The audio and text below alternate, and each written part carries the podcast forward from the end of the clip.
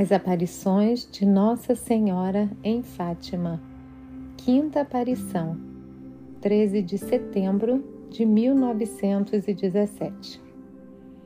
Era chegado o tão aguardado momento em que mais uma vez os três pastorinhos estariam frente a frente com Nossa Senhora. Jacinta, Lúcia e Francisco tomaram mais uma vez o rumo da cova da Iria com grande dificuldade, caminharam pela estrada, que estava apinhada de gente que queria tocá-los e falar com eles. Havia homens e mulheres das mais diversas idades, e muitos se aproximavam suplicando de joelhos pela intercessão de um milagre.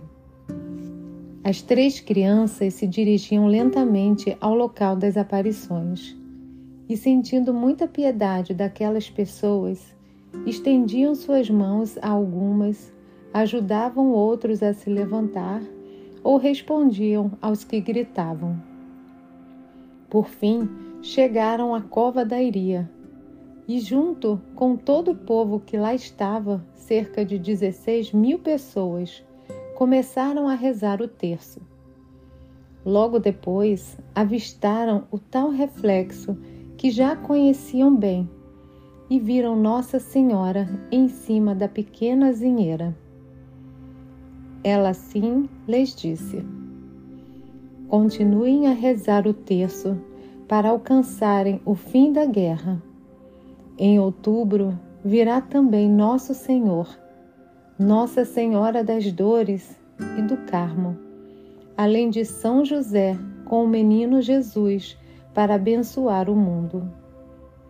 Deus está contente com os vossos sacrifícios, mas não quer que durmais com a corda.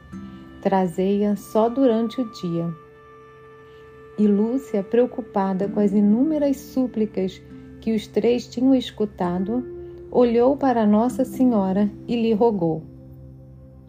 As pessoas têm me pedido para lhe suplicar por muitas coisas e a cura de alguns doentes.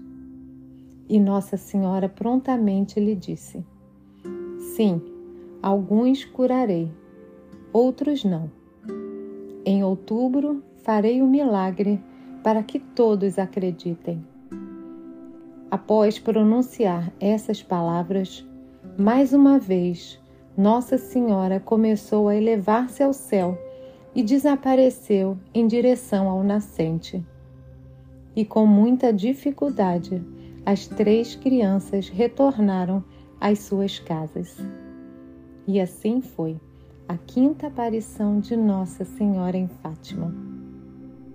Nossa Senhora de Fátima, rogai por nós.